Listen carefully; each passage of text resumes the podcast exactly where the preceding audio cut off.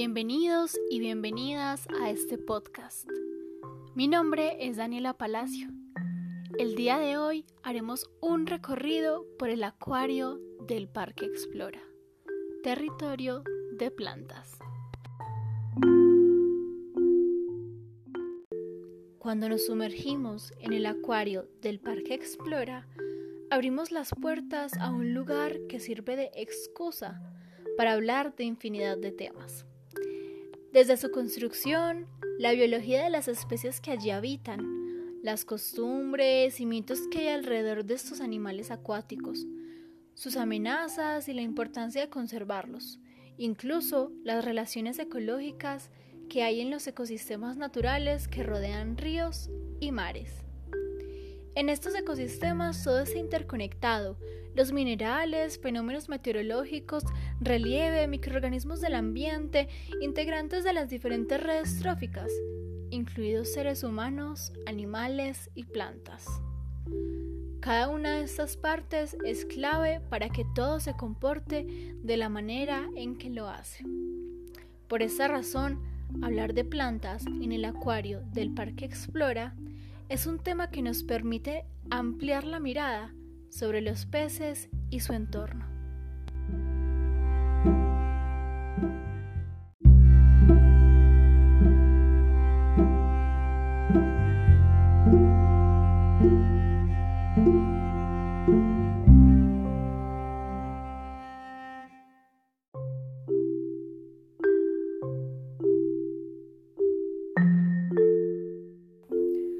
Todas las personas conocemos las plantas y dependemos de ellas.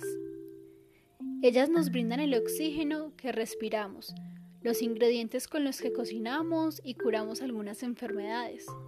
Nos proveen sombra en días soleados, incluso nos permiten llevar ropa, escribir sobre papel, montar en autobús u observar paisajes únicos.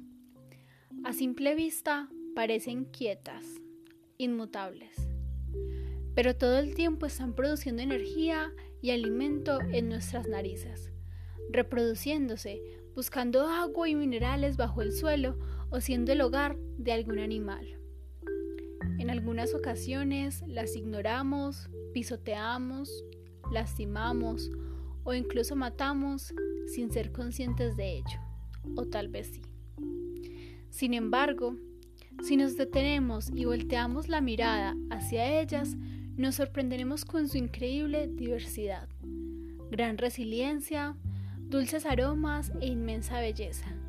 Y por supuesto, con lo parecidas que pueden llegar a ser al resto de los organismos vivos, aunque a simple vista no sea tan evidente.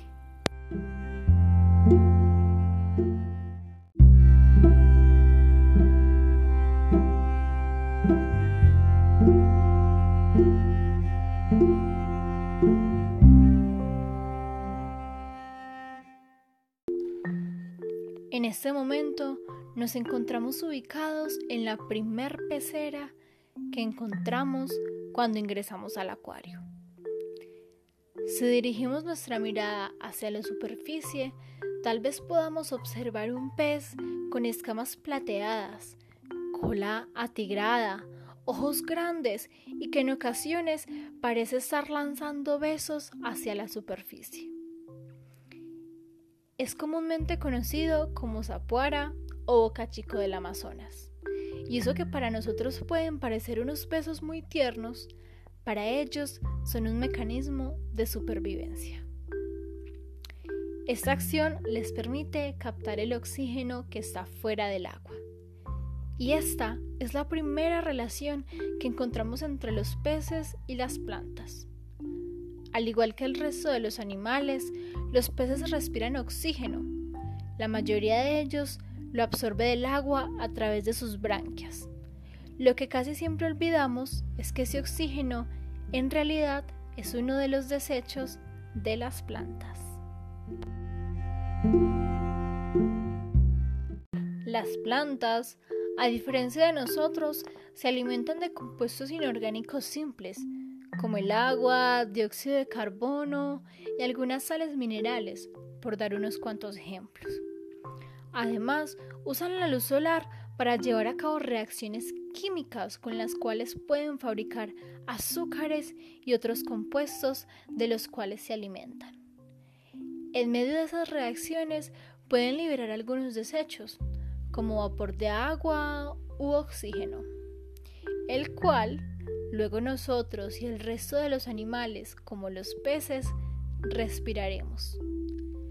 Algo similar ocurre con algunas bacterias, hongos y animales que se pueden alimentar de los desechos de la digestión y la respiración de otros animales, como algunas moscas.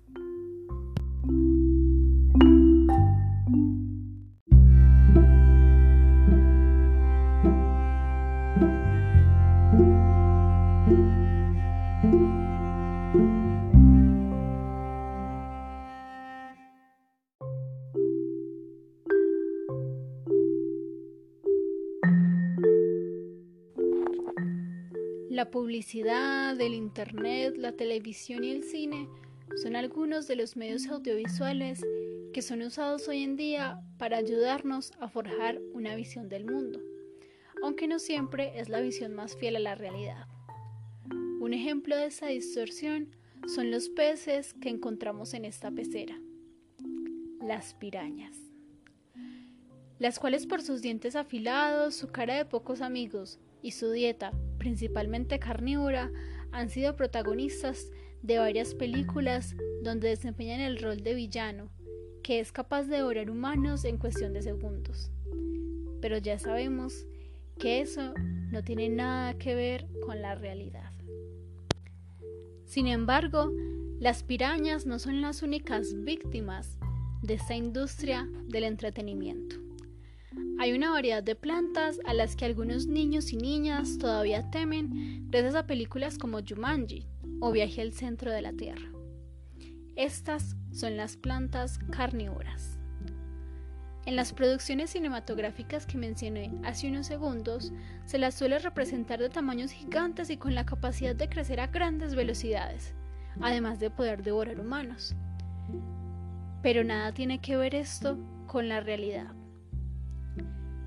Lo cierto es que las plantas carnívoras son usualmente muy pequeñas, incapaces de comer algo más grande que un insecto.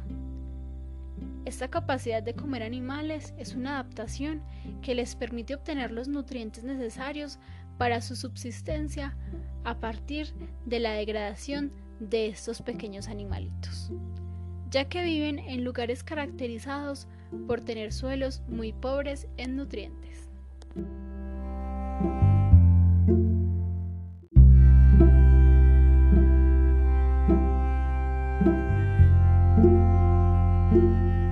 Ahora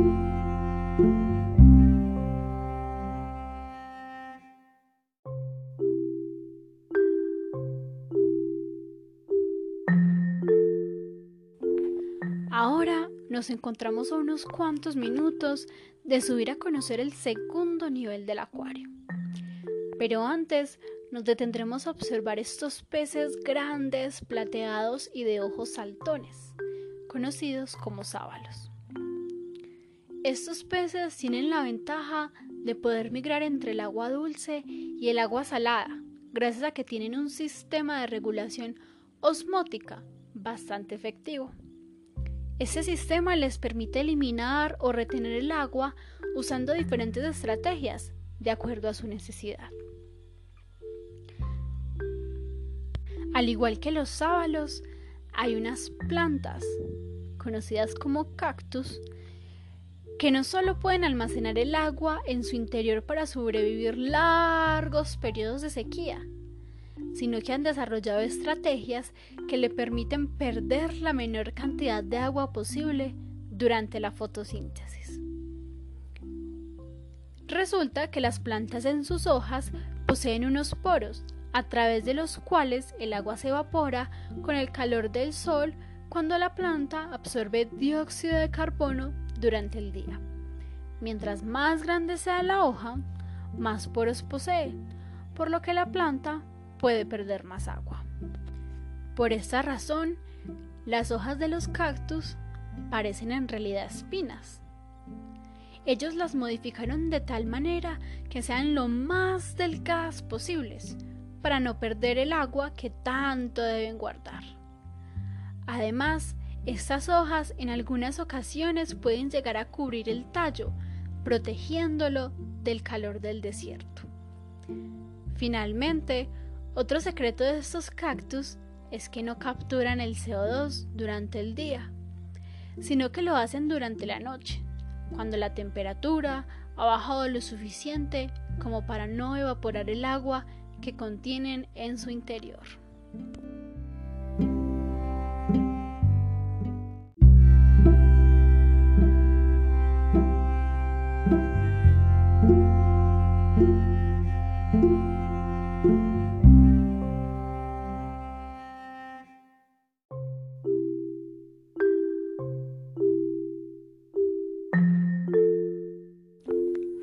Así estamos en el segundo nivel del acuario. Los manglares son la frontera vegetal que hay entre los ríos y el mar. Existen diferentes especies y familias. Son como una línea de defensa, ya que se organizan en el espacio dependiendo de su capacidad para sobrevivir a las concentraciones de sal y la inestabilidad del suelo.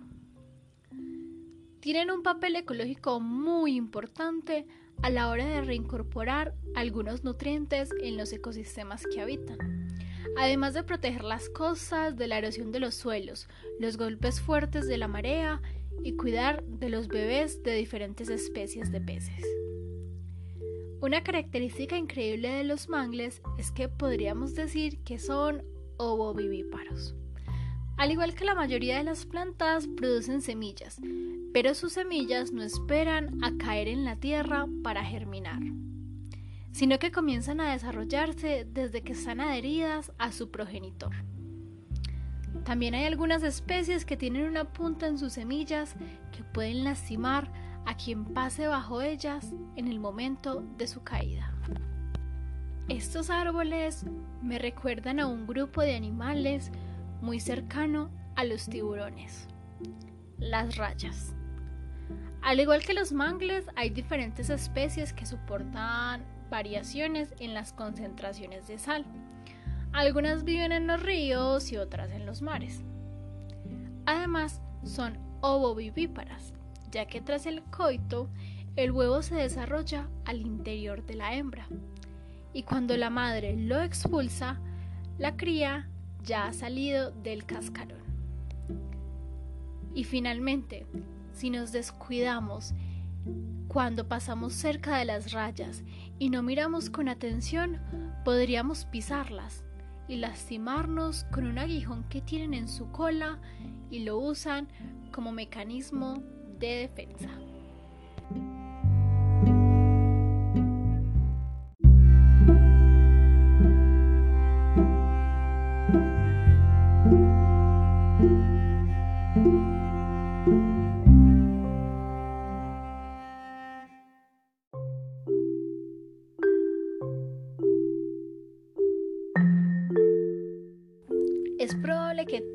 Personas hayan escuchado hablar alguna vez en su vida del camuflaje. Algunos animales son famosos por esto, como los camaleones o las mantis religiosas. No obstante, en algunos peces y plantas también podemos observar manifestaciones de este arte del engaño.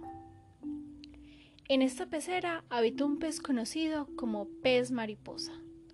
Su particular nombre se debe a que muy cerca de su aleta caudal presenta una mancha similar, a las de las alas de una mariposa, y que si no se detalla con mucho cuidado podría parecer que es su ojo.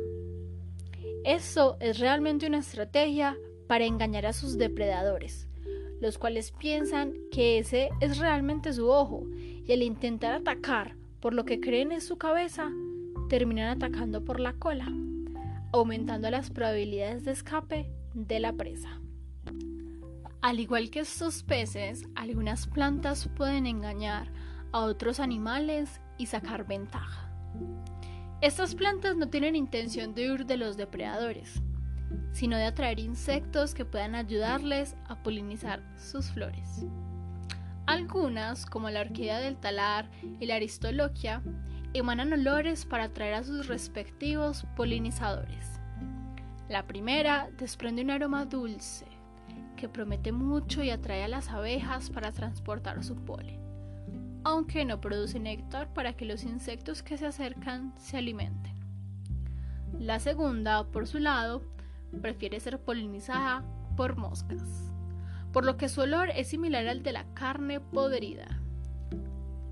Otras plantas pueden tener estrategias más visuales, como la orquídea mosca, que su flor asemeja las nalgas de una avispa a la espera de ser fecundada.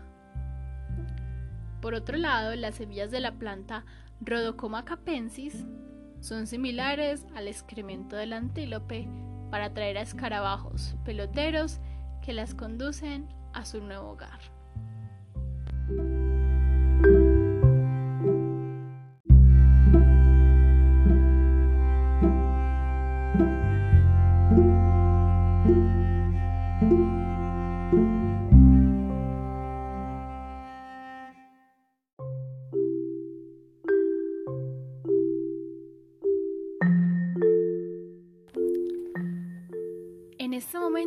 Nos encontramos enfrente de una estrella del cine, los peces payaso.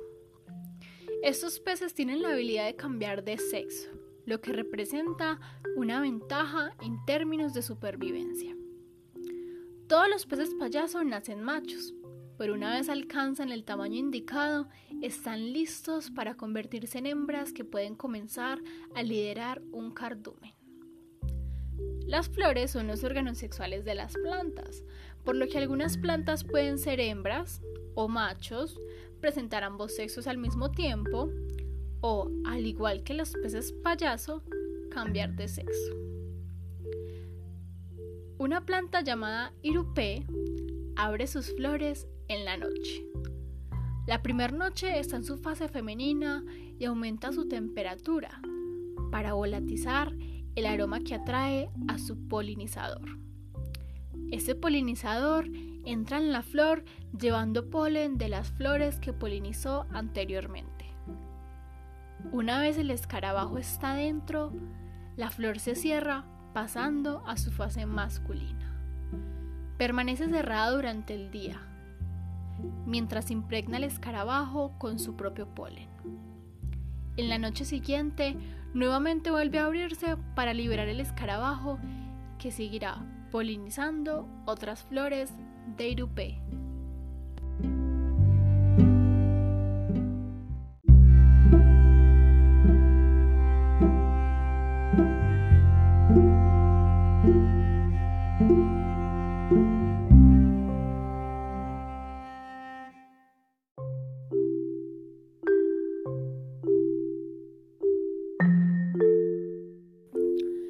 Mayoría de los animales, cuando perdemos una extremidad, no la podemos regenerar.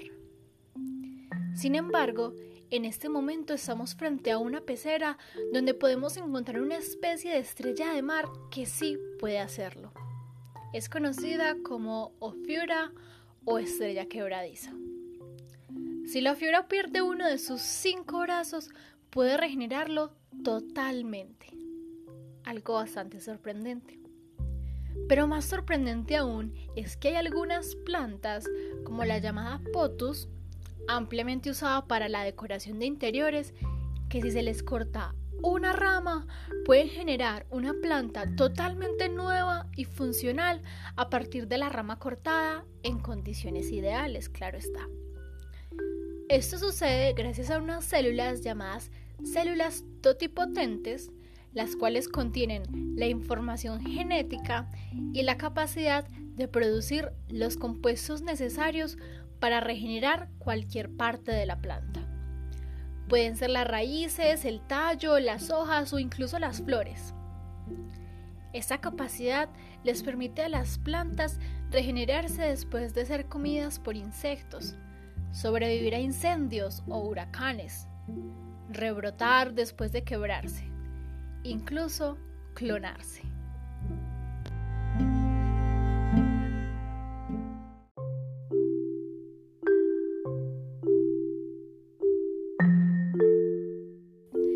Hemos llegado al final de este podcast. Muchas gracias por escucharme y espero hayan disfrutado de la increíble cantidad de similitudes que podemos encontrar entre peces y plantas. Hasta la próxima.